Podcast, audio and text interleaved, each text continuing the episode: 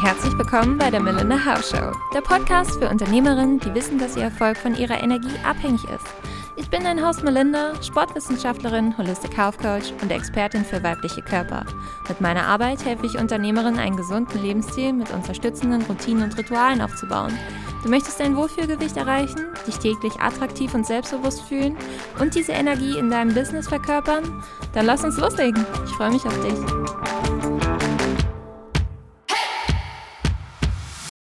Hallo, mein Engel. Für dich ist Geld vielleicht noch ein lästiges Thema. Ein Vermögen aufzubauen und fürs Alter vorzusorgen bereitet dir manchmal Kopfschmerzen. Dann bist du damit überhaupt nicht allein. Und heute habe ich eine Dame an der Seite, mit der ich dem gesamten Thema mehr Leichtigkeit und Spaß einhauchen möchte. Franzi ist Mentorin für Finanzen und beschäftigt sich tagtäglich mit den Themen Börse, ETFs, Altersvorsorge. Und ich glaube, damit ist sie genau die Richtige, um mit dem großen Tabuthema Money aufzuräumen. Einen großen Applaus und herzlich willkommen. Wie schön, dass du da bist, liebe Franzi. Yay! Hallo, ich freue mich mega hier dabei zu sein und bin wie, wie immer am Anfang sehr nervös. Deswegen danke für die Einladung und falls ich mich mal verhaspel, wisst ihr, woran es liegt.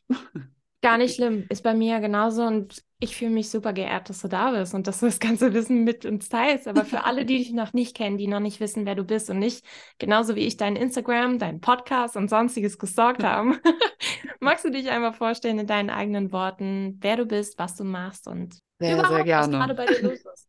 Gerne. Ich bin Franzi und mein Unternehmensname ist ähm, sehr eingängig und zwar Finanzen mit Franzi. Und äh, wie der Name schon verrät, bei mir dreht sich alles um Finanzen. Und das schon seit einigen Jahren. Ich bin jetzt seit drei Jahren Vollzeit selbstständig und habe quasi das Unternehmen Finanzen mit Franzi gegründet, um Frauen zu helfen, ihre Finanzen in ihrem Leben einfach richtig smooth hinzubekommen, ohne Ängste, dass es einfach Spaß macht, dass man auch merkt, so, boah, das ist ja gar nicht alles so schwer, wie man denkt. Und ich mhm. möchte auch einfach diese Stigmata quasi durchbrechen, wo man denkt, Finanzen, das sind alte weiße Männer im Anzug und man muss immer zur Bank oder einem Versicherungsberater gehen. So, nein, du kannst es auch alles selber regeln. Es ist super easy, wenn man halt einmal an die Hand genommen wird. Und äh, ich habe mich quasi, also ich habe so, ich sag mal, zwei Standbeine. Ähm, das eine Standbein ist einmal das Thema Business-Finanzen. Ich komme nämlich ursprünglich aus der Steuerberatung tatsächlich. Deswegen kenne ich mich da auch sehr gut aus, habe da meine Ausbildung gemacht und habe das auch studiert, also Steuerrecht quasi. Ich bin Steuerjuristin. Ähm, mein zweites Standbein ist dann quasi das Thema Altersvorsorge mhm. und äh, da speziell die Altersvorsorge bzw. der Vermögensaufbau mit ETFs. Und das klingt erstmal total schwierig und trocken, aber ich schwöre, das macht eigentlich echt Spaß. Und wenn man einmal so durchblickt hat, was ist ein ETF überhaupt oder wie berechne ich meine Rentenlücke und dann so die ganzen Tools an der Hand hat und merkt so, boah, geil, das ist ja gar nicht so schwer, dann fängt es auch an, richtig, richtig Spaß zu machen. Und dafür brennt halt einfach mein Herz, ne, dass ich einfach diese Leichtigkeit und Freude, die ich selber an meinen Finanzen habe, dass ich das so voll nach außen transportieren kann über Insta, über meinen Podcast, über meine Kurse und whatever. Ihr könnt es jetzt gerade nicht sehen, aber vor mir sitzt eine Frau, die strahlt von oben bis unten und verkörpert dieses Thema so sehr, aber es ist für viele von uns, gerade was du angesprochen hattest, Altersvorsorge und Steuern, ist für viele von uns Unternehmerinnen immer so ein Thema. Und das merke ich ja mhm. beispielsweise entweder in Gesprächen, in Netzwerken oder bei meinen eigenen Klientinnen, wo sie immer wieder sagen so, ach, ja, müsste ich mal machen oder müsste ich mich mal mehr mit beschäftigen, aber das ist nicht wirklich sexy. Und aus deinen Worten klingt es aber, als wäre das das Schönste der Welt und als würde es mega viel Spaß machen. Wie bist du, also wie hast du für dich selber vielleicht auch diese Transformation hinbekommen? Und wie bist du zu dem Thema gekommen? Ist ja jetzt oh, nicht unbedingt das ja. Thema, wo man sagt als junge Frau, hey, da habe ich richtig Lust. Ähm, es hat tatsächlich alles schon richtig, richtig früh bei mir angefangen. Also ich arbeite, seit ich so ungefähr boah, 13, 14 bin. Ne, man muss dazu sagen, ähm, meine Familie ist damals äh, nach Deutschland eingewandert, also noch vor meiner Geburt. Ähm, aber ich bin halt kurz danach geboren. Und ähm, ja, wenn man dann halt aus einem fremden Land kommt, ne, also meine Eltern sind aus Russland gekommen, konnten kaum Deutsch. Ähm, die Jobs, die man da bekommen hat, waren natürlich nicht so richtig gut bezahlt. Damals gab es ja auch noch keinen Mindestlohn und so weiter und so fort. AKA, wir hatten einfach wenig Geld. Deswegen bin ich einfach schon sehr früh arbeiten gegangen und dann hatte ich schon den ersten Brainfuck meines Lebens, als dann so mit 14, als ich gemerkt habe, ich verdiene für mein Alter echt gutes Geld, Und eigentlich, ich habe ja keine Fixkosten oder sowas gehabt als Kind. Ich musste mhm. keine Miete zahlen, kein Essen oder Strom oder sowas. Und trotzdem habe ich es in dem Alter schon geschafft, dass mein Konto am Ende des Monats leer war. Und ich glaube, das kennen wir alle. Und diesen Brainfuck hatte ich einfach schon viel, viel früher als die meisten. Ja. Und da habe ich schon gemerkt, okay, irgendwie muss ich irgendwas machen und habe dann drüber nachgedacht, wie könnte ich das smart machen, dass ich halt spare. Und bin dann damals quasi noch ohne Bücher, ohne YouTube, weil YouTube gab es ja damals noch gar nicht so richtig, ne, so als ich 14 war. Ist jetzt auch schon ein bisschen her, ne?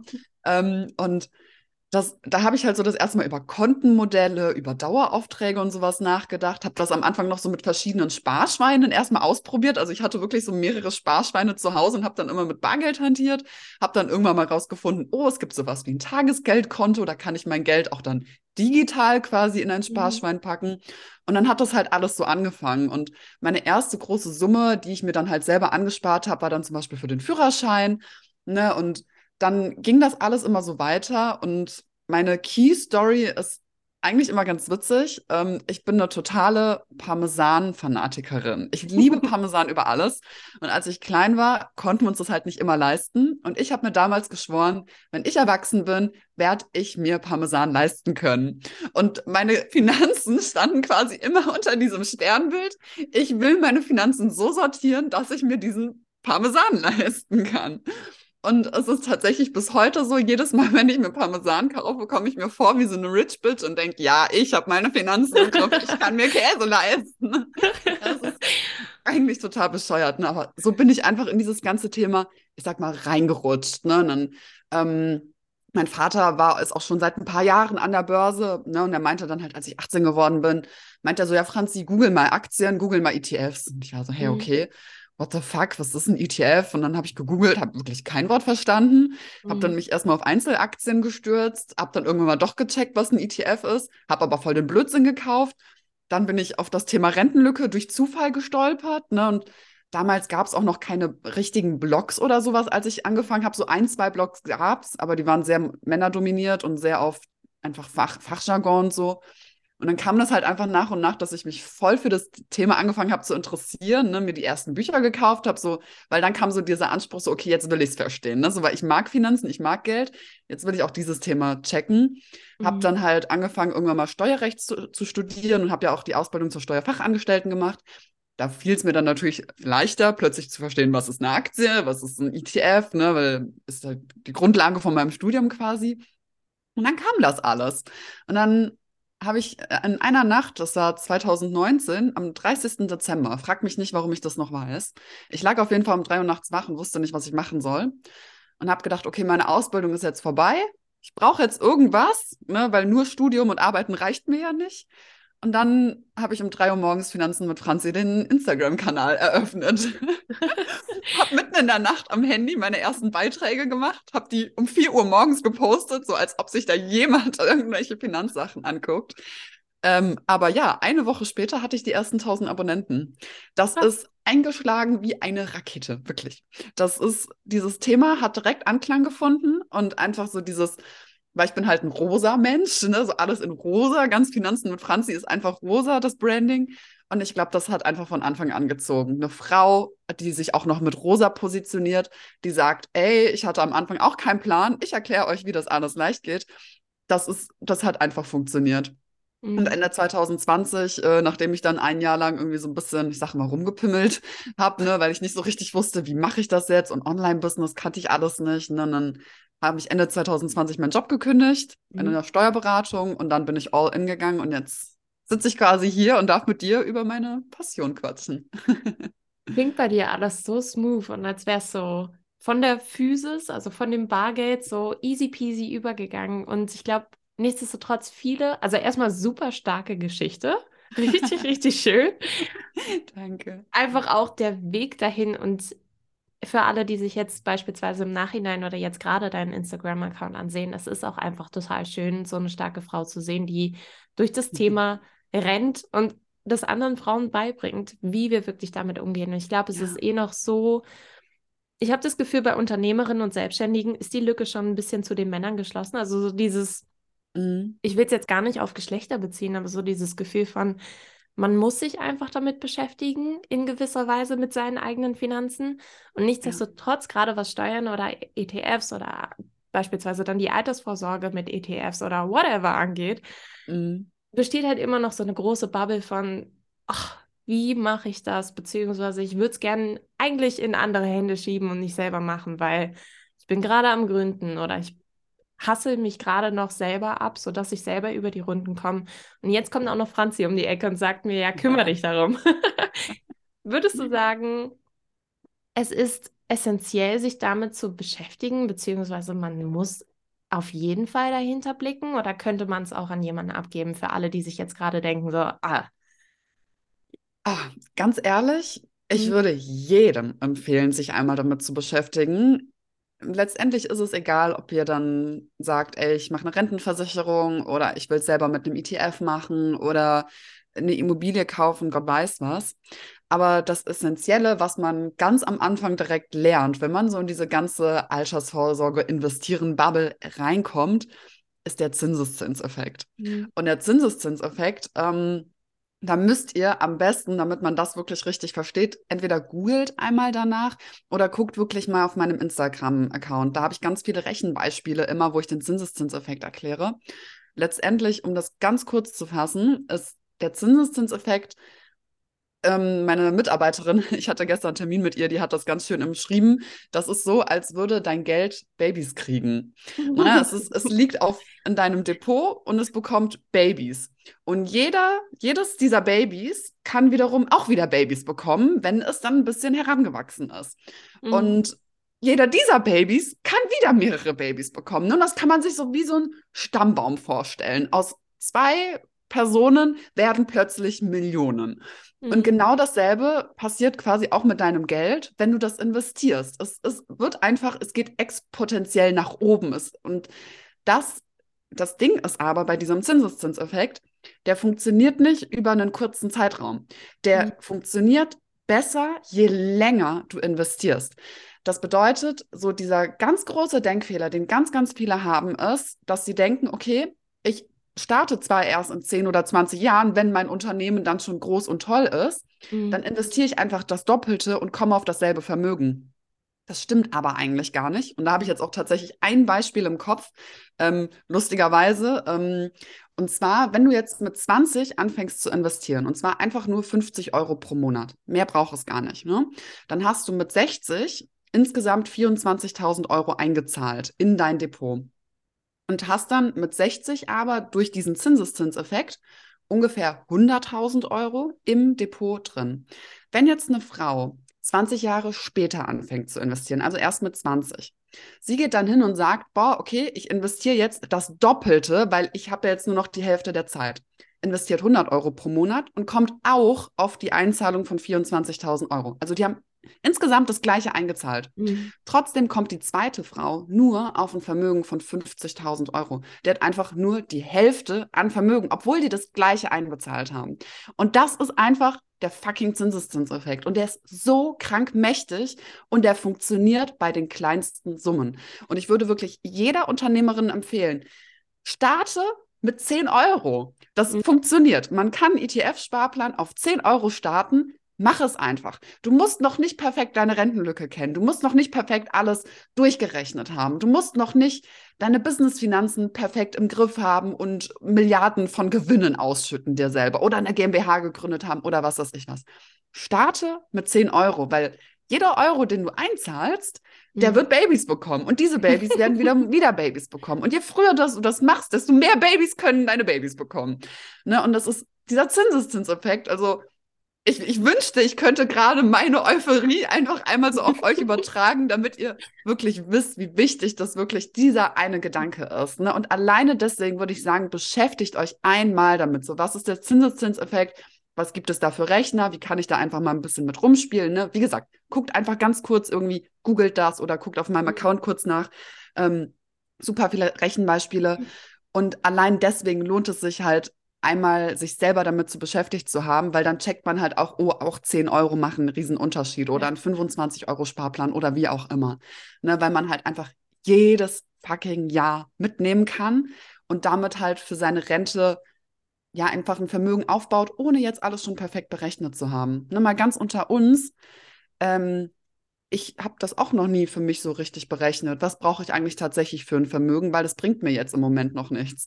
Also ich bin jetzt 27, ich habe noch gut 40 Jahre bis zur Rente. Ich investiere jetzt das, was geht und das war's. Mehr würde ja im schlimmsten Fall eh nicht gehen, ne? so als das, was ich gerade investiere.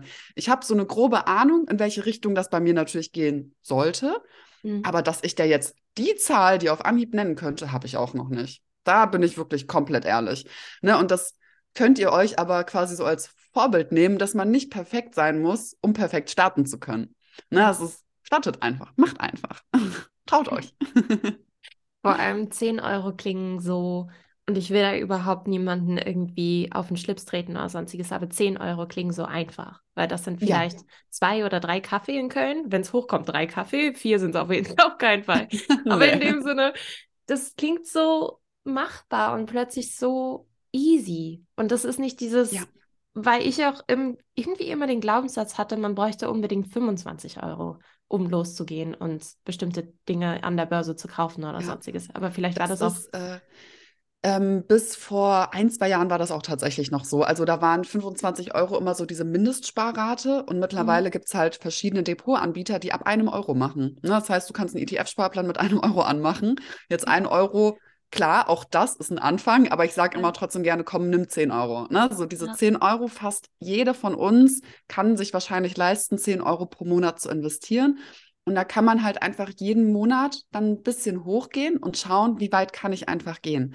Ne? Also ganz am Anfang, da hatte ich auch noch keine perfekt durchgeplante Sparrate. Was mhm. ich gemacht habe, ist, ich habe meinen Sparplan, ähm, da war ich damals allerdings noch Angestellte, muss man auch mit dazu sagen, aber trotzdem vom Prinzip her.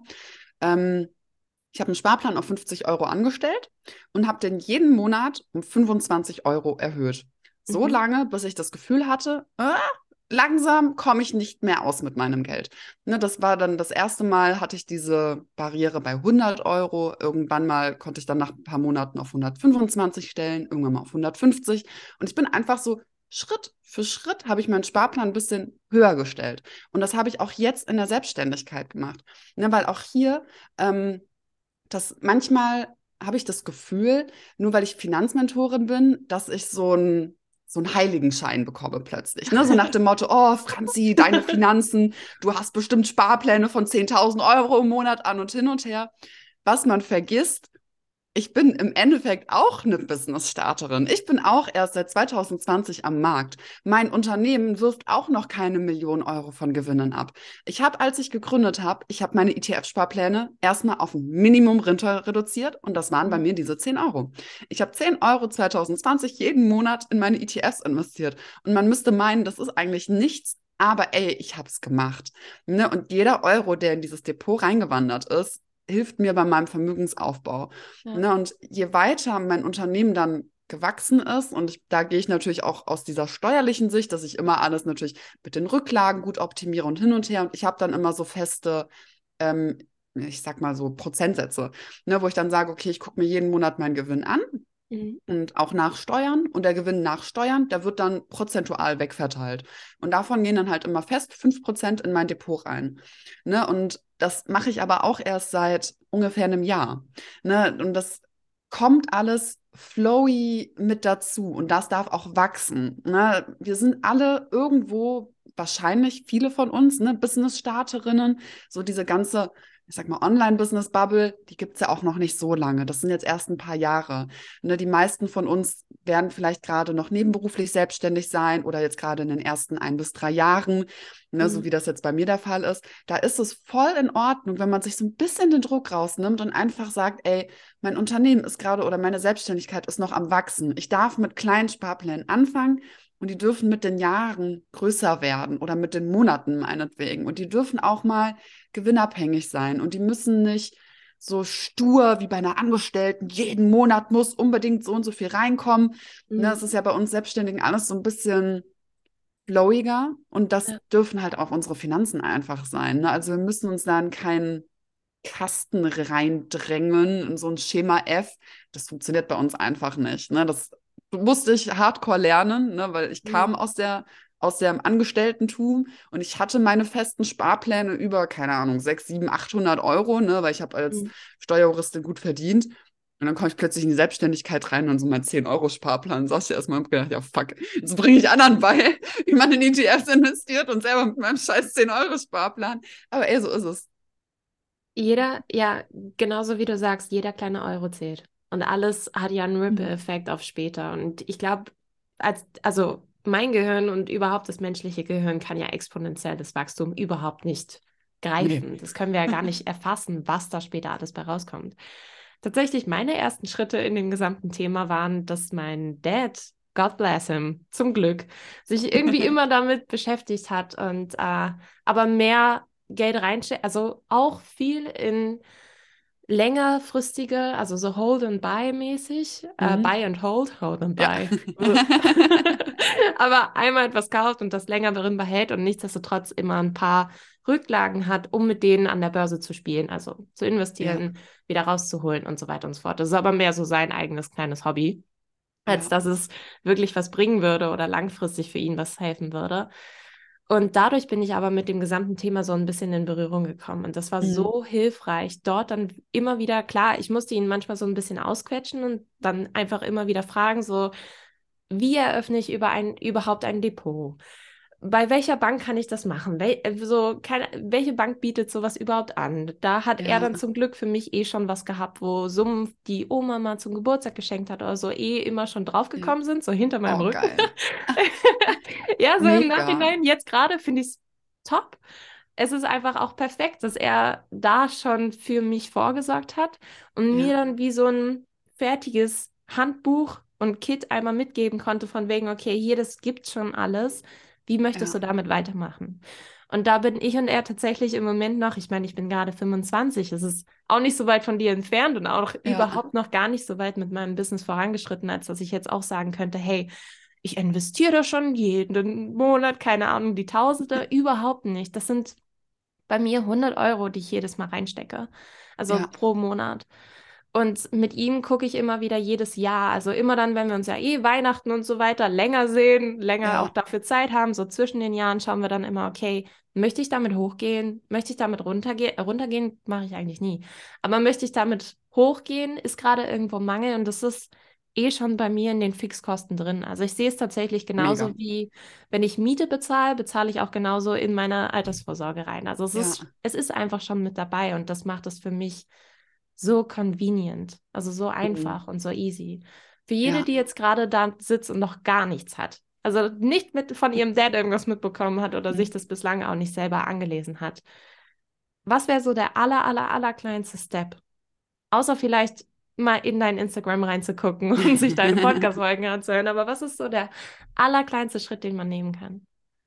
Ähm, ich bin immer ein ganz großer Fan davon, tatsächlich. Ähm, du hast es eben gesagt, ähm, mit, dass es in deinen Fixkosten mit einberechnet ist. Ähm, das setzt ja voraus, dass du quasi eine Budgetberechnung gemacht hast. Ne? Das bedeutet, dass man mal guckt, was habe ich wirklich monatlich an Fixkosten ähm, und vor allem auch, welche Rücklagen muss ich aufbauen. Ne? Und da ist, wir reden jetzt hier ähm, quasi unternehmerisch. Ne?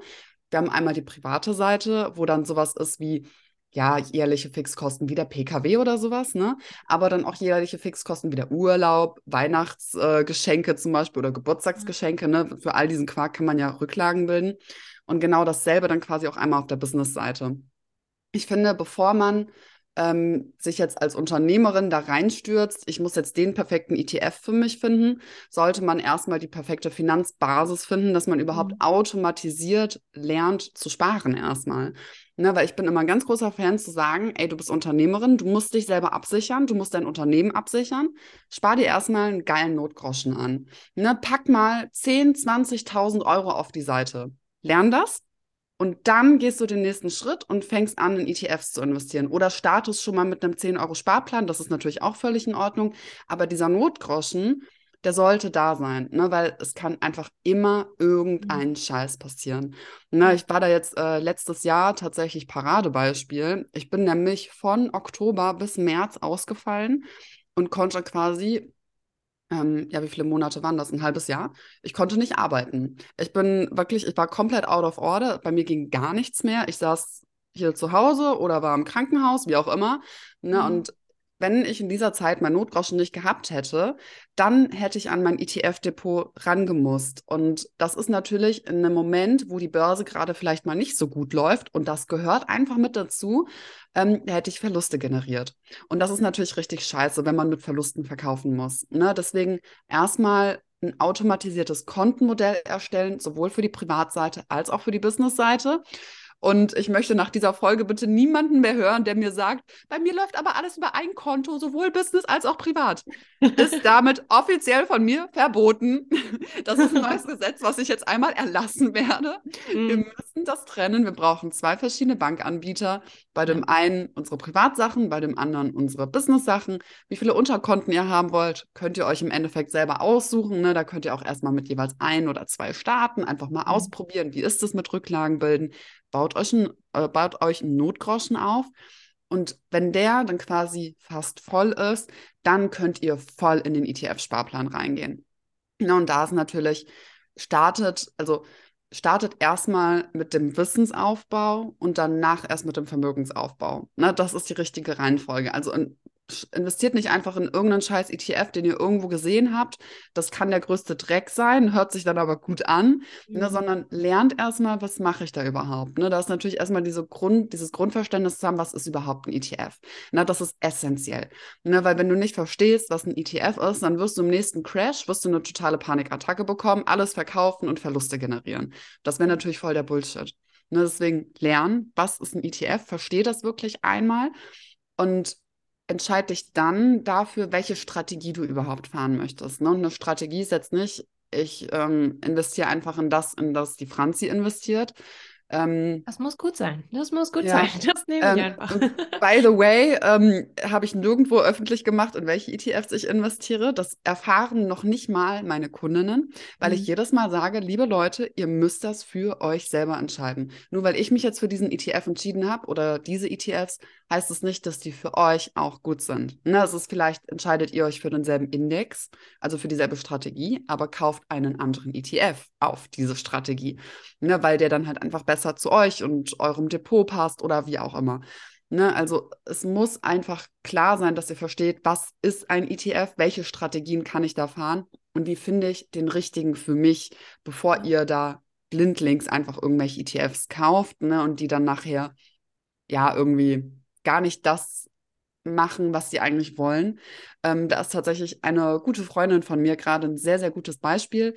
Ähm, ich bin ja so bei Freunden, ich rede nicht über Finanzen. Wenn ich mhm. angesprochen werde und nach Hilfe gefragt werde, dann quatsche ich natürlich und dann helfe ich liebend gern, aber ich frage, also ich helfe nicht ungefragt, finde ich immer. Genauso wie ich nicht über Gesundheit rede, wenn ich nicht gefragt werde. Ja. Es ist einfach zu übergriffig in dem Moment. Ne? Also man stellt sich auch über die Person irgendwie, ich mag das nicht, ne? So dieses von oben herab, ich weiß es besser als du, ne? So braucht mhm. kein Mensch. Mhm. Auf jeden Fall kam sie letztens zu mir und meinte so, Franzi, hier, ich habe einen ETF-Sparplan endlich angemacht. Und da habe ich gedacht, ja, es gibt Franz, äh, Finanzen mit Franzi seit drei Jahren und du fängst jetzt erst an zu investieren, aber ey, du machst es jetzt, ne? Super. Und dann hat sie mir den ETF gezeigt und meinte, wie findest du den? Und dann habe ich mir den ETF angeguckt und war dann halt erstmal so, was ist denn deine Strategie überhaupt? Ja, hm, also ich wollte weltweit, aber auch irgendwie nachhaltig und da steht ja nachhaltig drin, deswegen habe ich den genommen. Und dann war ich erstmal so und habe gedacht, so ja, okay. ne, und da hat man halt direkt gemerkt, dass sie nicht so ganz verstanden hat, was das überhaupt für ein ETF ist weil mhm. den, den sie da gekauft hat, war ein ganz spezieller Branchen-ETF. Also das war kein weltweit gestreuter ETF. Da waren gerade mal 100 Unternehmen drin und die kamen alle aus einer Branche. Ne, das war nicht so mhm. über verschiedene Branchen verteilt, dass man sagen könnte, ey, da bist du breit genug aufgestellt, ne, das ist wirklich ein Welt-ETF, sondern das war wirklich ein ganz, ganz spezieller Branchen-ETF einfach. Das war ja aber überhaupt nicht bewusst. Ne, das wusste sie nicht. Und dann hat sie mir noch einen zweiten gezeigt, der quasi genau derselbe war, bloß von einem anderen Anbieter. ne, das ist so, ich vergleiche ETFs auch manchmal gerne mit schwarzen Tops. Ne? Du kannst schwarze Tops kaufen bei H&M, bei C&A und bei Bershka. Du hast im Endeffekt überall das schwarze Top drin. Und mhm. das gleiche gibt es auch mit ETFs. Da ist ein und dasselbe Produkt, also ein und dieselben Unternehmen im ETF drin, aber einfach nur von verschiedenen Anbietern. Und sie hat es halt unwissentlich zweimal denselben ETF einfach von zwei verschiedenen Anbietern gekauft und hat gedacht, oh, jetzt bin ich ganz breit diversifiziert und toll aufgestellt, was weiß ich was. Na, also passt wirklich ein bisschen auf bei der Auswahl. Ne? Also mhm. googelt euch auch nicht zu Tode, ne? so macht euch nicht zu verrückt, aber lest dann vielleicht doch mal ein Finanzbuch oder guckt euch mal ein paar YouTube-Videos an oder scrollt durch verschiedene Instagram-Accounts ein bisschen Zeit solltet ihr schon investieren, damit man halt wirklich versteht, was mache ich da überhaupt? Ergibt das alles Sinn? Na, aber ihr müsst da wirklich keine Angst vor haben. Na, das ist, wenn man einmal verstanden hat, was ein ETF ist, dann hast du es verstanden. Das ist so, wie du damals das einmal eins lernen musstest in der Grundschule. Ne, es ist mit einem ETF im Endeffekt genauso. Es ist mhm. zum Beispiel, ähm, ich habe ja selber auch einen Online-Kurs und im Online-Kurs an sich habe ich natürlich auch ein Video, was ist ein ETF? Das geht zehn Minuten. Das ist überhaupt nicht lang. Das geht so fix. Was ist ein ETF? Zehn Minuten. Was ist ein Index? Zehn Minuten. Zack, hast du verstanden, wie funktionieren ETFs, wie funktioniert die Börse. Ne? 20 Minuten Videos und du hast den Kernpunkt dieser Arbeit schon verstanden. Ne? Das ist eigentlich überhaupt nicht schwer. Und ihr müsst da wirklich, wirklich keine Angst vor haben. Also es ist eigentlich easy, das Thema. Vor allem, es ist du hast es so leicht runtergebrochen, weil in der Zeit, wo ich meine eigenen privaten Rücklagen auch beispielsweise anspare und meine Unternehmensrücklagen anspare, um dann damit weiterzugehen und zu investieren, in der ja. Zeit, ich habe ja auch so einfach angefangen, indem ich mir am Tag vielleicht 10, 20 Minuten genommen habe, um Podcast-Folgen dazu zu hören, auch beispielsweise von anderen Finanzberaterinnen ja. in dieser Branche. Es gibt zum Glück ja viel mehr noch von euch, also von dir ja, und endlich. Ja, ja, und es ist so, es wird so sehr gebraucht und da gibt es so wundervolle Podcast-Folgen und Instagram-Beiträge, die du ja dann beispielsweise mhm. auch machst, Online-Kurse, Bücher. Es gibt ja also allein so Bücher, die nicht mal deep down in dieses so nerdy in das Thema reingehen, sondern beispielsweise Rich Dad Poor Dad waren für mich oh, schon ja. so Bücher, die haben es einfach geschiftet. Also die haben mich einfach auf dieses Thema ganz anders blicken lassen und viel leichter, als wäre es nicht nur so ein Klotz von wegen, wenn ich damit anfange, muss ich mich da zwei Tage, 24 Stunden hinsetzen und das alles durchnörden. Ja. Nein, man kann es ja auch pro Tag 10, 20 Minuten einfach verteilen und so Voll. sich immer weiter Wissen am Sammeln, bis man dann sagt, okay, und jetzt fühle ich mich mit meinen Rücklagen so ready, um loszugehen und ich habe auch yes. einfach das Wissen dazu. Mega, da ist auch tatsächlich, falls ihr ähm, in dieses Thema reinstarten wollt mit Büchern, ich habe bei mir auf dem Blog, äh, der Artikel ist schon ein bisschen älter, aber der ist trotzdem noch aktuell. Äh, da habe ich meine Lieblingsfinanzbücher drin. Und da ist halt wirklich alles von Starter zu Nerdy, alles mit dabei. Mhm. Und da könnt ihr euch mal durchklicken, weil das sind halt die Bücher, die empfehle ich wirklich jeder Anfängerin oder jedem Anfänger natürlich auch. Ähm, und die sind so geschrieben, dass man es auch wirklich versteht. Ne, ich habe dann natürlich auch immer diese kurzen Beschreibungen mit dazu, dass ich dann halt auch sage, so, das ist so geschrieben, das ist so geschrieben, ne, mhm. sodass man auch direkt für sich entscheiden kann. Aber das würde ich euch sehr empfehlen. Sucht einfach mal nach diesen Buchempfehlungen. Ähm, weil damit kann man so gut starten. Also mein Favorite-Buch, das hast du ungefähr in drei Stunden durch und hast dann wirklich gut auf ohne Fachchinesisch und sowas, ne, so wirklich easy peasy, hast du erklärt bekommen, was ist ein ETF, wie kann ich einen mhm. Sparplan anlegen, wie ein Budget berechnen und sowas. Also man muss gar nicht so, ich sag mal immer dieses teure Mentoring-Programm oder sowas direkt machen, sondern manchmal reicht auch für den ersten Schritt einfach ein Buch oder sich eine Podcast-Folge anzuhören Ne, aber starte einfach mal. So, hab keine Angst davor, versuch's einfach und guck auch, mit welchen Leuten du vibest. Ne, weil manchmal ist es ja auch mhm. einfach die Art und Weise, wie man spricht. Ne, weil jetzt zum Beispiel bei mir im Podcast, ich spreche immer sehr, sehr bildlich. Ne, also wenn ich dann irgendwie zum Beispiel erkläre, was ein ETF ist, vergleiche ich das zum Beispiel mit einem Blumenstrauß. Ne, oder nimm auch mal ein paar derbere Worte in den Mund und lach dabei. ne, das ist so, das ist so mein Vibe. Und wenn du dir dann halt zum Beispiel andere große, zum Beispiel YouTube-Finanzaccounts anguckst, ne, die sind ähm, immer noch eher männlich dominiert. Mhm. Und ähm, die beiden, die mir jetzt gerade ad hoc in den Sinn kommen, die sind auch relativ ernst und steif. Ne? Das mögen aber natürlich sehr, sehr viele. Ne? Das bedeutet, mhm. wenn du dann halt eher so diese Schiene machst, dann gibst du halt einfach mal Finanzen bei YouTube ein, dann kommst du direkt auf die beiden, die ich meine. Ne? Und dann kannst du dir das halt äh, in seriös anhören, alles. Ja. Ne? Aber es ist im Endeffekt, starte einfach. Probier es aus, mit welcher Sprache kannst du am besten viben, was verstehst du am besten und leg einfach los. Hab keine Angst davor. Das Thema ist wirklich gar nicht so schwer und angsteinflößend wie du bis jetzt wahrscheinlich gedacht hast. Ja.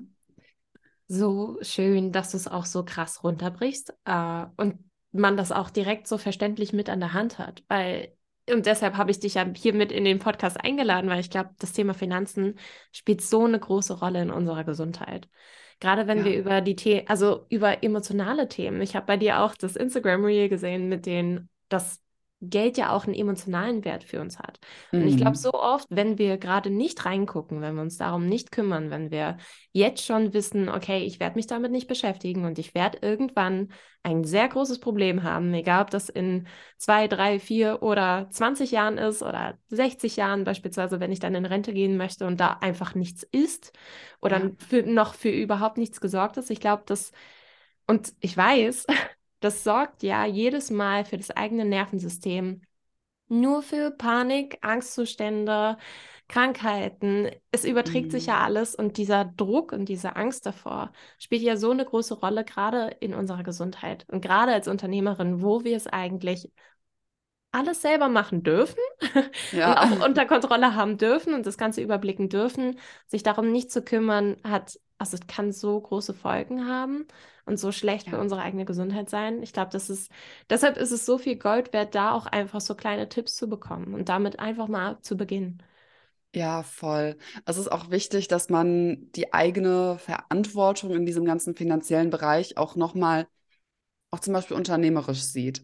Ne? Mhm. Also wenn ich jetzt von Leuten höre, dass sie gerade so im zweiten oder dritten Jahr sind und eigentlich nie wissen, was ihr eigenes Business an Gewinnen abwirft. Mhm. Das ist nicht nur nicht nachhaltig für euch, sondern auch für eure Kundschaft. Ihr lasst die damit irgendwo auch im Stich, weil in dem Moment, wo ihr gar keinen Überblick mehr über eure Finanzen habt, über Steuerrücklagen, über was was ich was, ist es nicht ganz so unwahrscheinlich, dass ihr nach drei bis fünf Jahren den Laden wieder schließen dürft. Ne? Mhm. Ne? Und es ist ja auch man sagt immer so, die meisten ähm, Insolvenzen oder Unternehmensbeendungen finden ja in den ersten drei bis fünf Jahren statt. Und das liegt einfach in 70 Prozent der Fälle, habe ich das, glaube ich, letztens irgendwo gelesen. Ich weiß es jetzt nicht mehr ganz genau. Ähm, liegt das aber einfach an der mangelnden Finanzplanung. Ne, was, weil man, was man dann zum Beispiel nicht im Kopf hat, ist, wenn du die Steuererklärung vor dir herschiebst, ne, ich bin da auch ein ganz großer Spezi drin tatsächlich, ich komme selber aus, ich bin Steuerjuristin und ich habe jetzt gerade erst meine ähm, 21er-Erklärung abgegeben, tatsächlich, wir haben ah, Juni okay. 2023. äh, müsste man echt denken, so Franzi, eieiei. Aber naja, so ist es halt, ne? Aber ich habe natürlich alles im Blick. Was ich jetzt aber ganz genau weiß, wenn ich jetzt die 21er-Erklärung abgebe, passiert jetzt Folgendes. Ich werde für 21 meine Einkommenssteuer nachzahlen müssen.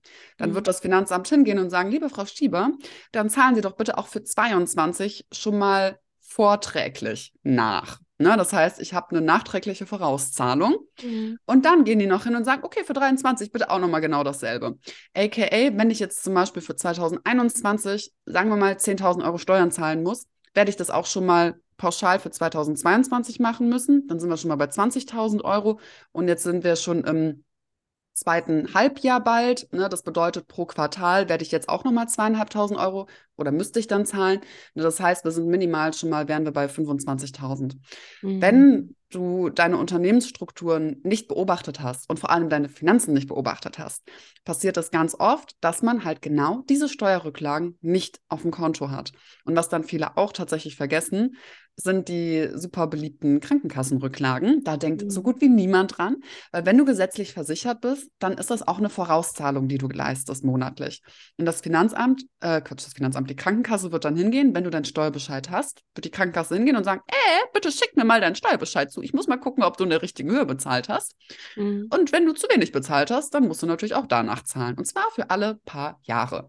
Ne? Mhm. Und das ist, ähm, das kann einem nicht nur selber halt so ein bisschen das Business kosten, sondern auch deine Kundinnen. Und also stell dir vor, du hättest dich jetzt nicht um deine Businessfinanzen gekümmert, dann könntest du vielleicht in ein, zwei Jahren deinen Unternehmerinnen, die du jetzt gerade betreust, könntest du nicht mehr helfen. Ne, und das wäre halt mega der Verlust einfach für unsere unternehmerische Welt.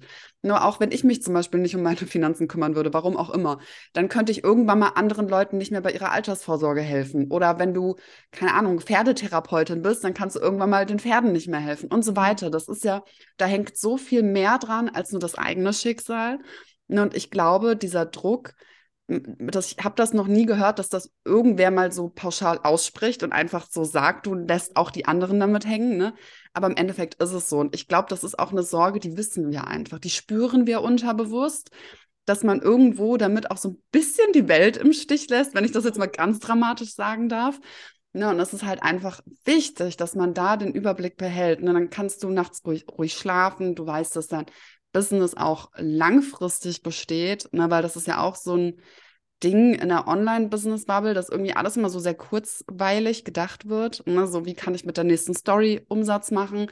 Wie kann ich einen Funnel bauen, damit ich nächsten Monat guten Umsatz mache und was weiß ich was.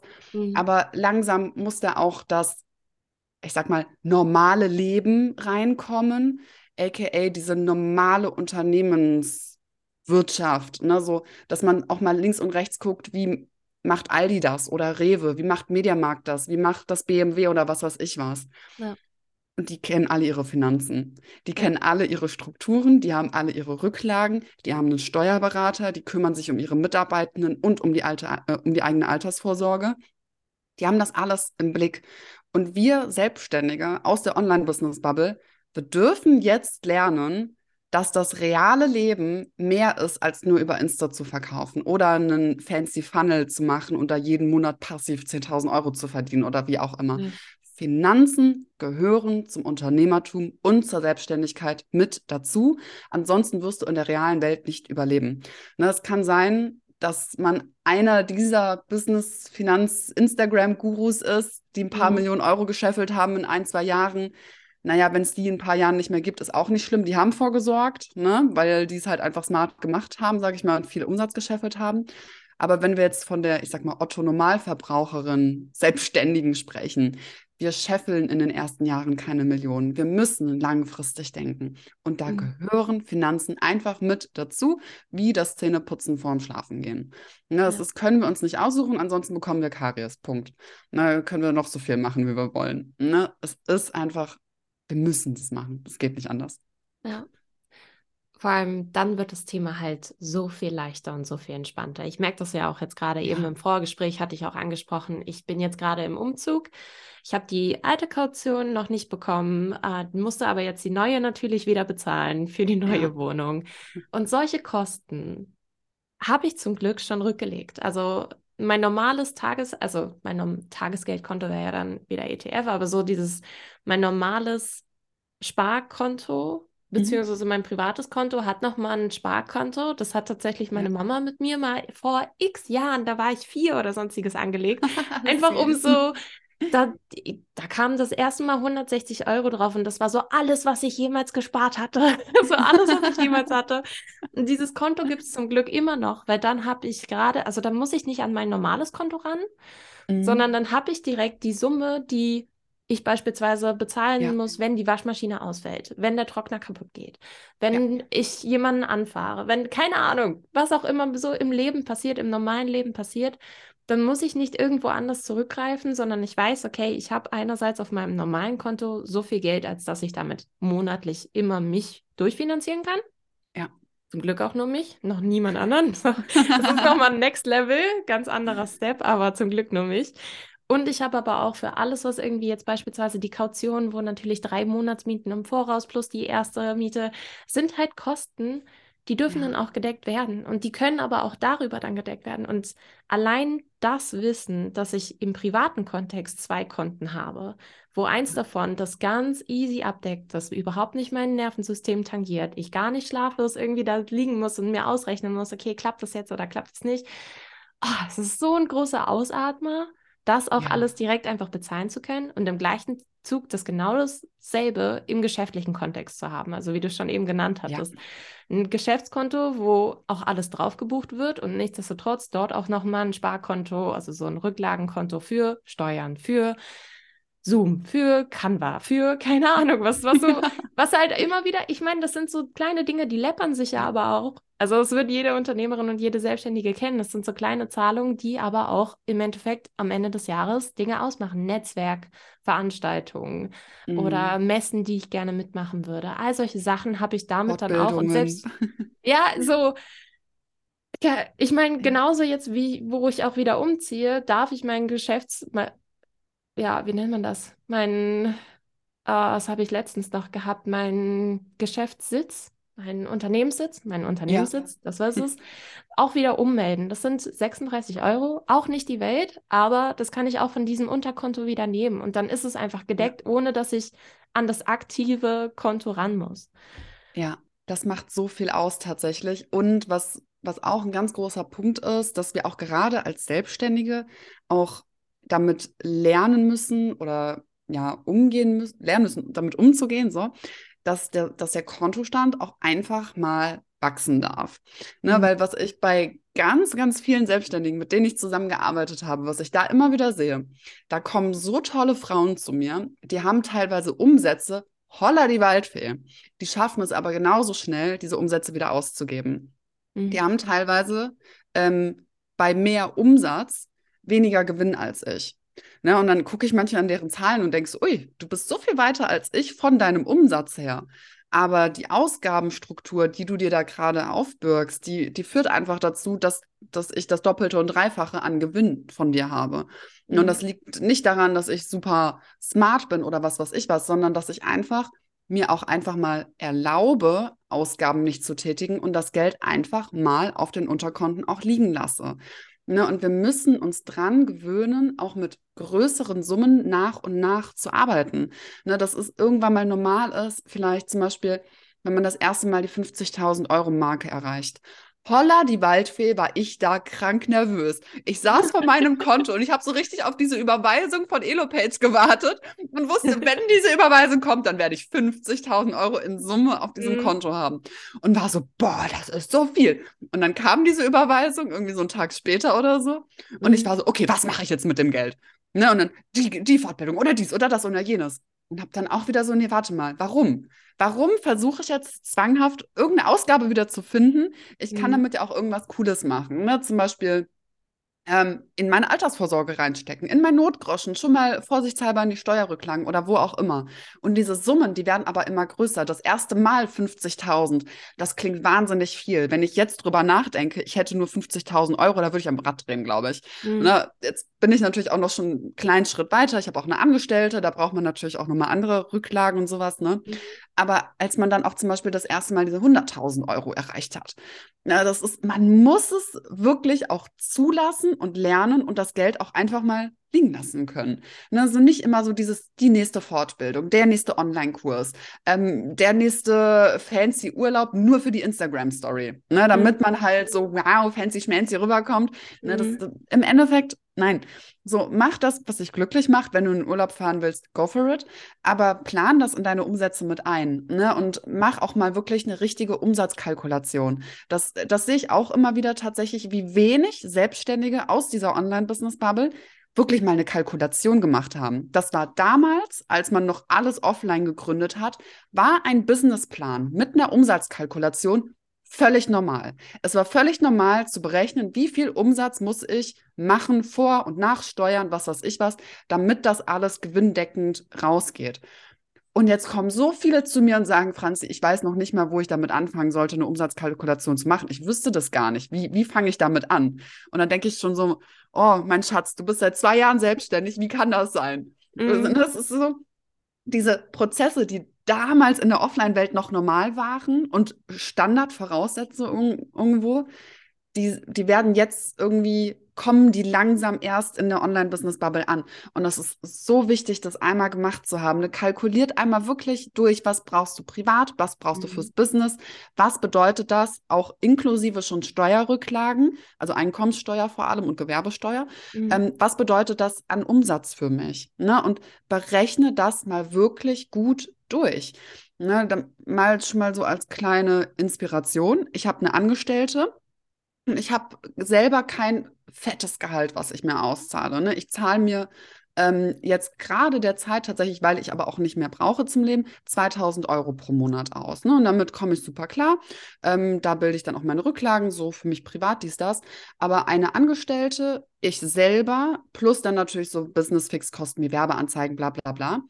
Ich habe nicht die größte Unternehmensstruktur, das hört man jetzt gerade hoffentlich bei rum, äh, bei raus. Und ich muss mindestens ähm, damit ich kostendeckend arbeite, das heißt ohne Gewinne, muss ich 13.000 Euro pro Monat verdienen. Und das ist mhm. kostendeckend. Das ist nicht gewinndeckend. Ne? Und wenn ich gewinndeckend arbeiten möchte, dann geht es natürlich Richtung 14, 15, 16.000 Euro. Und diese Zahl, die muss man einmal kennen. Das ist unternehmerisches Denken. Da ist auch die mhm. Altersvorsorge dann schon mit drin, da sind alle Steuerrücklagen drin. Ne, und das, das muss man einmal gemacht haben, damit man auch langfristig am Markt Bestand haben kann. Ne, weil für immer einfach so ins Blaue hinein, das wird unser, wie du schon eben schon gesagt hast, unser Nervensystem auf lange Frist komplett einmal zerficken. Ne, also das ist nicht gesund, das ist nicht nachhaltig. Da landet man irgendwann mal in einem Burnout oder in irgendwelchen Krankheiten, die sich dann halt einfach auch körperlich dann auswirken, ne, was ja auch äh, schneller geht, als man sich das wünscht, ne, dass dann halt die Psyche auch wirklich auf den Körper überschlägt. Es ist einfach, es ist körperlich ungesund, sich nicht um seine Businessfinanzen ja. zu kümmern oder ja. um die Altersvorsorge. Das, das, das muss man einfach im, Hinterbl im, im Hinterblick, ja, im Hinterkopf oder im Blick behalten ne, und das langsam angehen. Ne, es, es muss kein Hexenwerk sein und es darf trotzdem Spaß machen. Ne. hat vielleicht diese Ansage gerade von mir ein bisschen einem Angst gemacht. Aber Hosen runtergelassen. Ich brauche für meine Finanzen pro Woche ungefähr 15 Minuten. Mhm. Fertig. 15 Minuten und ich führe ein sechsstelliges Business. Und mit 15 Minuten habe ich meine Buchhaltung, meine Steuern und Konten alles durchgecheckt, habe alle Rücklagen gebildet, habe die ein oder andere Umbuchung gemacht und meine Buchhaltung ist fertig. 15 ja. Minuten pro Woche. Das ja. geht schnell. Man muss einfach sich nur einmal trauen, das zu machen, diese Routine für sich selber zu finden und dann klappt das auch alles. Und dann ist es auch nachhaltig und dann kann man gesund normal weiterarbeiten und das machen, worauf man im Endeffekt wirklich Bock hat. Ne? Und das ist dann ja das, was dein Business im Endeffekt ausmacht. Ja, und ich glaube, gerade das, was du auch zuletzt genannt hattest, einfach die Routine dort zu finden, Money Date mit sich selber zu haben. Ja. Ist mir egal, ob mit Wein, ohne Wein, mit Kakao, ohne Kakao, keine Ahnung, bei Kerzenschein, wie auch immer man sich das auch, wenn man es das erste Mal macht, angenehm machen ja. möchte, weil ich glaube, gerade wenn man gar keinen Überblick hat und noch gar nicht reingeguckt hat und noch gar nicht diese Routine hat, dann ist es super beängstigend, Zahlen zu finden, die man dort nicht haben möchte oder auf eine ja. Realität zu treffen, die man sich immer schöner vorher gemalt hat. Und dann herauszufinden, okay, entweder ich muss jetzt noch anderweitig nochmal einen Nebenjob, Teilzeitjob, keine Ahnung was annehmen, um dann beispielsweise weitere Kosten, also die Kosten einfach zu decken und zu tilgen. Ja.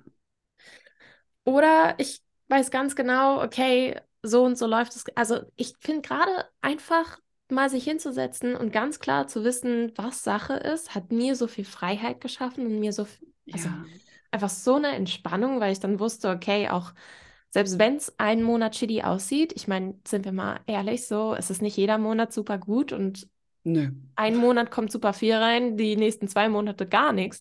Das kann auch mhm. passieren. Das ist auch genauso vollkommen okay, aber ich bin ja in mir sicher. Und als du es gerade genannt hattest, das Beispiel mit den 50.000, so eine Summe ist bei mir noch nicht eingegangen. Also das möchte ich überhaupt nicht damit hier behaupten oder sonstiges. Aber selbst wenn, ich habe mir gerade gedacht, okay, selbst wenn größere Summen bei mir reinkommen, ist es für mich trotzdem klar, okay, es läuft alles ganz normal, wie immer. Ja. Ich, be ich bezahle mir trotzdem von meinem Geschäftskonto genau das gleiche Gehalt aus. Ich spare trotzdem genauso an meinen Rücklagen, wie ich es sonst auch gemacht habe. Und ja, dann bleibt vielleicht noch Geld übrig. Aber ja, dann weiß ich auch, mit mehr Geld kommen wieder mehr Steuern. Das darf ich dann auch wieder zurücklegen. So, dass ich sehe auch irgendwie tatsächlich mein Geschäftskonto nicht als mein Konto, sondern eher das Konto von Melinda Health. Also das Konto meines ja, Unternehmens. Das ist gut. Und das ist gar nicht, also mir kommt es immer so ein bisschen vor wie Spielgeld. ich glaube, das ist auch nicht gut.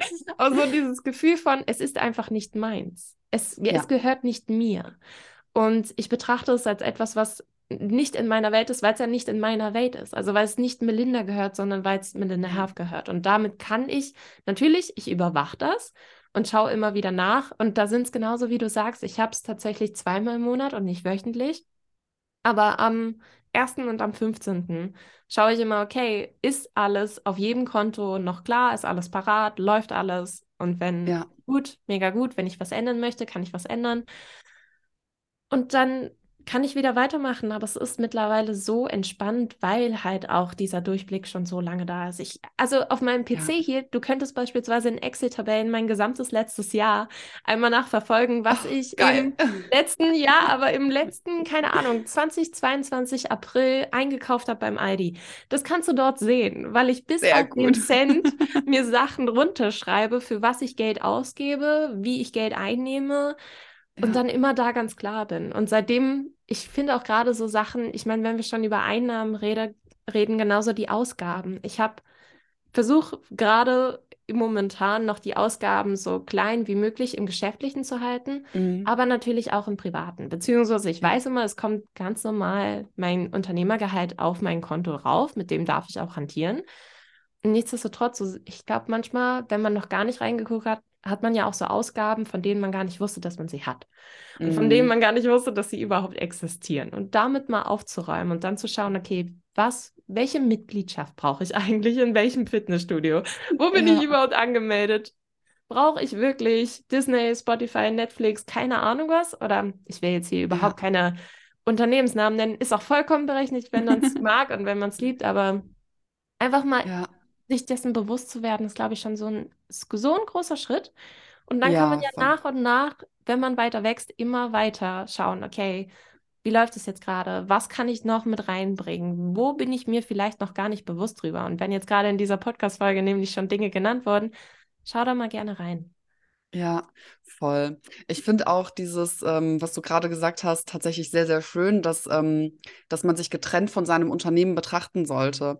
Ich vergleiche das, ich vergleiche das immer sehr gerne mit großen Unternehmen. Ne? Stellen wir uns jetzt mal, nehmen wir mal Rewe als Beispiel.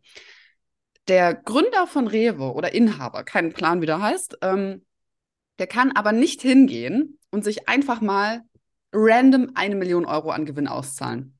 Kann er nicht machen. Das ist Unternehmensgeld. Das muss unternehmerisch beschlossen sein. Klar, Rewe hat jetzt einen sehr großen Vorstand und hin und her. Ne, da muss dann mhm. natürlich alles gemeinsam beschlossen werden. Aber im Endeffekt, der Gründer agiert nur im Namen von Rewe.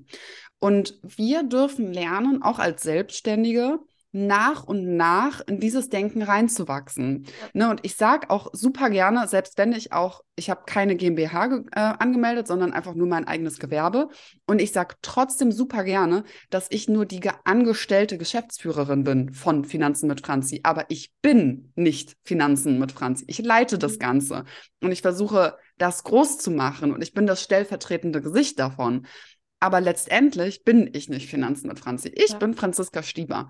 Also ich bin, mein Beruf ist Finanzmentorin, aber ich gucke eigentlich zu Hause gerne Serien und stricke dabei. Wie so, eine, wie so eine Omi oder sitze in der Sonne und lese irgendwelche nerdy Bücher oder Thriller. So, das, das bin ich. Das ist Franziska Stieber. Ich esse gerne Parmesan und ich liebe es, Auto zu fahren. Auch wenn das, auch wenn ich keins ab, ne, Nachhaltigkeitsaspekt und so, trotzdem liebe ich Autofahren. Aber ich bin nicht Finanzen mit Franzi. Das ist mein Job. Das, das bin nicht ich. Und dieses Geld, was bei Finanzen mit Franzi liegt, das muss natürlich so gehortet und ja, gemanagt werden, dass es Finanzen mit Franzi quasi gut tut, sage ich jetzt mal. Mhm. Ne? Und dass Finanzen mit Franzi weiter wachsen kann. Und klar habe ich als Geschäftsführerin einen Anspruch auf einen angemessenen Gewinn, den ich mir dann auch angemessen ist, ja, das, was du selber an, angemessen hältst. Ne? Für mich sind das gerade diese 2000 Euro pro Monat. Ähm, das zahle ich mir aus und damit kann ich wiederum machen, was auch immer ich möchte. Na, aber es ist halt wichtig, das Ganze auch zu differenzieren und auch zu gucken, dass man das Ganze auch in Waage hält. Ne? Auch mhm. jetzt, du hast eben das Thema Ausgaben angesprochen. Das ist auch so eine Sache, die sehe ich im Moment ah, ganz, ganz oft, dass, dass man, also wenn ich mit meinen Businesskundinnen dann halt so ihre Ausgaben durchgehe, dann sehe ich da einen Online-Kurs nach dem anderen. Und dann frage mhm. ich, hast du den gemacht? Nein. Hast du dir den angeguckt? Nein. Warst du bei dem Workshop dabei? Nee, aber ich habe mir die Aufzeichnung auch immer noch nicht angeguckt, aber ich habe sie auf dem PC runtergeladen. Und dann denke ich jedes Mal, Leute, was? Warum? ne? Und das passiert fast jeder meiner Kundinnen. Das ist ganz normal. Das ist, das ist keine Ausnahme, das ist kein Sonderfall. Das ist der Standard geworden. Dass, dass wir irgendwelche Ausgaben tätigen, weil wir das Geld haben, um Steuern zu sparen und was, was ich was. Und dabei mhm. wird Geld ausgegeben. Ja, es wird vielleicht 2 Euro Steuern gespart, aber du hast auch 100 Euro ausgegeben. Also Happy Birthday. Im Endeffekt hast du 98 Euro mehr Ausgaben, als du geplant hattest. Ja. Ne, es ist man muss anfangen, das alles ein bisschen differenziert zu sehen. Und wenn du dich selber als Angestellte deines Unternehmens siehst, dann kann man sich natürlich auch, auch einfach fragen, okay, wenn das jetzt eine andere Angestellte wäre, würde ich der jetzt tatsächlich den 20. Online-Kurs kaufen, obwohl sie das nicht umsetzt? Nein, natürlich nicht. Die nette Dame würde einen Arschtritt kriegen und eine Verma äh, Ver hier, Verwarnung, dass sie jetzt bitte ja. ihre Fortbildungen machen muss. Und danach kommen erst die nächsten Kurse. Warum behandeln wir uns anders, als wir eine Angestellte behandeln würden? Na, es ist ja, jetzt kommen wir hier voll ins Philosophische rein. Aber es hängt halt alles mit Finanzen zusammen tatsächlich. Ja. Und das, das vergessen ganz viele. Auch meine Jahresplanung zum Beispiel. Wann launche ich wie welches Produkt? Das mache ich aufgrund meiner Finanzen.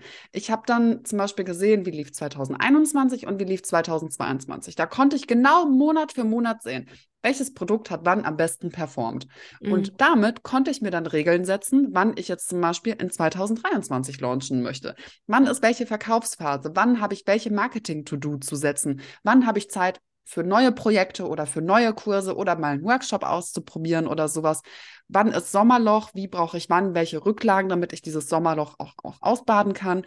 Und das ist ja auch von Branche zu Branche tatsächlich unterschiedlich. Ne? Ich habe jetzt zum Beispiel das Thema Business-Finanzen läuft im Sommer richtig gut, ne? weil da haben die meisten von euch ein Sommerloch, die so im B2C-Bereich unterwegs sind. Mhm. Ne? So, weil Endkunden, die wollen ja dann im Endeffekt in Urlaub fahren oder sind mit ihren Kindern, die dann Schulferien haben oder was weiß ich was unterwegs. Ne? Die haben dann keine Lust auf irgendwelche Online-Kurse oder Programme. Das heißt, ihr habt dann halt eher ein bisschen Urlaub und kümmert euch dann um eure Business-Finanzen, aka ich mit Businessfinanzen habe im Sommer dann viel zu tun. Aber mein ETF-Fahrplan, der eher sich, ähm, also da ist die, warum auch immer, aber die Hauptzielgruppe äh, sind irgendwie Angestellte, auch wenn ich super viele Selbstständige mittlerweile auch mit da reinziehe, endlich, ne?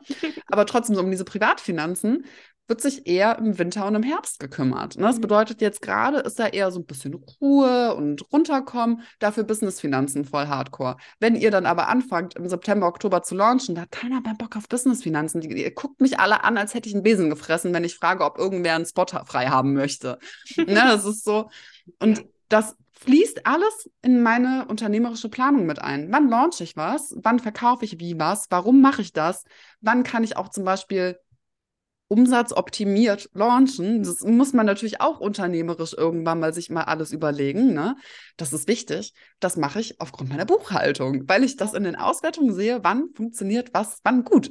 Ne? also es, es, hängt alles miteinander zusammen und Finanzen sind so viel wichtiger und weitgreifender, als man denkt, aber auch viel, viel leichter, als man denkt. Ne, das möchte ich nur nochmal wirklich hardcore betonen. Macht euch keine Sorgen. Dieses Thema ist viel, viel, viel, viel leichter, als man denkt, wenn man das einmal gemacht hat. Man muss nur einmal diese Dringlichkeit dahinter verstehen, das auch wirklich kontinuierlich zu machen. Ne, sei es einmal die Woche, wie ich es mache, oder halt alle zwei Wochen, wie Melinda das macht. Das ist scheißegal. Hauptsache, ihr kümmert euch in regelmäßigen, relativ kurzfristigen Abständen. Also einmal im Quartal wird da eher nicht reichen. Einmal im Monat könnte ich noch ein Auge zudrücken. Ich finde auch gerade, also es gibt mir halt auch so viel Sicherheit, immer wieder reinzuschauen. Ich, ja. ich habe ja auch, also viele Studiekollegen, beziehungsweise ich habe letztens Studiekollegen von mir getroffen, also alte Mitkommilitonen, und die sind jetzt in festen Jobs also mhm. die sind nicht selbstständig. Und da meinte eine zu mir, ja, ach, das Thema Finanzen, keine Ahnung, irgendwie kamen wir darauf. Wir haben was bei, ich glaube sogar bei Rewe gekauft, ist auch vollkommen egal. Und da meinte sie, äh, ja, ups, die Karte ist anscheinend nicht mehr gedeckt. Dann nehme ich einfach die andere und hat dann eine andere Karte oh. genommen. Ich meinte so, mhm. oh, wie kommt es denn, dass äh, du gar nicht bei, also wie, ja. also keine Ahnung, soll ich das bezahlen oder also wie ist das gekommen oder und ja. überhaupt. Und dann, ich wollte aber auch nicht allzu tief graben direkt, weil Finanzen sind, wie gesagt, also wie ganz zu Anfang und da schließt sich der Loop einfach für manche ja. auch ein sehr emotionales Thema. Und dann meinte sie, ja, ich, ach, keine Ahnung, ich schaue einfach auch nicht rein, weil ich weiß ja, dass jeden Monat so und so viel reinkommt. Äh, ich habe ja immer mein festes Gehalt und dann ist es so. Und ich glaube, mir gibt es mhm. einfach so viel Sicherheit und so viel Stabilität, wenn ich weiß, was wann reinkommt, was wie passiert und was wie umschwingt. Und ich glaube, ja. gerade für Unternehmerinnen, wo wir nicht wissen, dass jeden Monat genau das gleiche Gehalt reinkommt, ja. da dann immer wieder reinzuschauen, ist so entspannt und so wichtig. Ja. Du hast schon so viel Gutes genannt. Du hast diese Podcast-Folge mit so viel gefüllt. Für alle, die jetzt sagen, okay, hey, die Dame hat mich auf jeden Fall überzeugt, da mal tiefer reinzugucken und vielleicht sogar mit ihr. Wo kann man dich finden? Was bietest du gerade an? Wie kann man mit dir in Kontakt kommen? Wie kann man in dieses Thema mit dir tiefer reinkommen? Also ihr findet mich erstmal wirklich überall unter Finanzen mit Franzi. Ganz easy, ähm, sei es äh, meine Website, sei es Instagram, sei es der Podcast, überall einfach nach Finanzen mit Franzi googeln, da findet, mir auf, findet ihr mich auf jeden Fall. Ähm, wenn es um das Thema private Finanzen geht, also dieses Thema Vermögensaufbau, Altersvorsorge, ETFs, ähm, das ist dann quasi der ETF-Fahrplan. Das ist ein Online-Kurs. Ähm, da könnt ihr mir dann einfach eine Nachricht schreiben, dass ihr da gerne dran teilnehmen wollt. Da treffen wir uns alle zwei Wochen auch tatsächlich live. Also das ist ein begleitender Online-Kurs, äh, wo ich dann alle Fragen beantworte, so dies, das. Ne? Das heißt, es ist ein Evergreen-Kurs, da kann man jederzeit mit reinkommen. Und äh, Business-Finanzen, das gibt es derzeit nur im 1 zu 1 mit mir. Ähm, wenn man da auf einen Online-Kurs wartet, dann muss man sich leider noch ein paar Monate gedulden, weil ich jetzt gerade wirklich alle Hände voll zu tun habe. Es gibt eine Warteliste auf meiner Website. Ansonsten, wenn ihr jetzt schon durchstarten wollt im 1 zu 1, das geht natürlich jederzeit. Da könnt ihr mir dann einfach eine E-Mail schreiben. Und am besten dann einfach direkt an support.finanzenmitfranzi.de. Da erreicht ihr entweder Anna oder Kati. Einer von beiden wird die E-Mail von, äh, von, euch quasi dann auffangen, an mich weiterleiten. Dann machen wir einen Kennenlerntermin aus und dann bequatschen wir alles weitere. Ne? Und die Plätze, die werden auch immer wieder geöffnet. Ne? Also ich achte natürlich auch immer darauf, dass ich nicht zu viele Kunden gleichzeitig habe, ne? damit ich euch auch einfach genug Raum schenken kann, ne? dass man das auch wirklich alles durchgeht. Aber es ist versprochen, viel, viel, viel, viel leichter, als man denkt. Und es lohnt sich da einfach mal hinter die eigenen Kulissen auch zu schauen. Na, ne? also schreibt mir einfach auch gerne bei, äh, bei Insta unter Finanzen mit Franzi, ne, falls ihr irgendeine Frage habt oder sowas. Da bin ich äh, fast jeden Tag für euch erreichbar. Also nicht jeden Tag, am Wochenende bin ich eigentlich immer offline. Aber so unter der Woche könnt ihr mich da auch gut erreichen. So, so schön. Lieben Dank, dass du da warst. Als allerletztes gebe ich immer noch die letzten Worte an meinen Podcast-Gast, äh, beziehungsweise dann jetzt an dich, die gerade vor mir sitzt. Alles, was du noch irgendwie mitgeben möchtest, alles, wo du sagst, hey, das, da hast du mich unterbrochen und das möchte ich aber noch unbedingt gerne sagen. Das kannst du jetzt gerne noch loswerden. Ich verabschiede mich. Ich bedanke mich von Herzen. So viel Mehrwert für diesen Podcast. Danke, danke, danke. Und deshalb, das sind dann für euch die letzten Worte von der Franzi. Sehr gerne. Also du hast mich nirgendwo unterbrochen. Ähm, es ist tatsächlich das Einzige, was ich wirklich nochmal sagen möchte.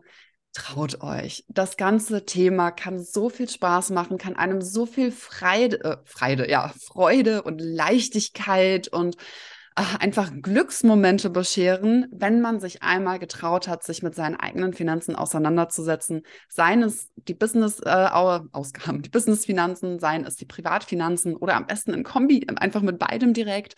Es bringt euch so viel Leichtigkeit und wird euch auch in eurem Business weiter nach vorne bringen, weil ihr wirklich auch anfangt, unternehmerisch und ja, gut langfristig zu denken. Ne, also traut euch das, geht diesen ersten Schritt, wie auch immer der für euch sein mag, macht es einfach und ihr werdet mir spätestens in fünf Jahren werdet ihr mich anrufen und mir sagen, Franzi, gut, dass ich mir diese Podcast-Folge angehört habe, gut, dass ich mich sofort um meine Finanzen gekümmert habe und ich werde sagen, bitteschön. und damit wünsche ich euch jetzt auch einen wunderschönen Tag oder Abend, wann auch immer ihr euch den Podcast anhört und äh, Melinda, äh, bis dann.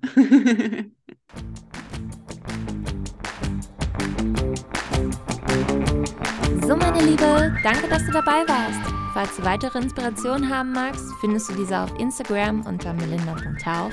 Und wenn du mit mir zusammenarbeiten möchtest, dann lass uns loslegen. Du findest alle Informationen unter www.melinda-hauf.com.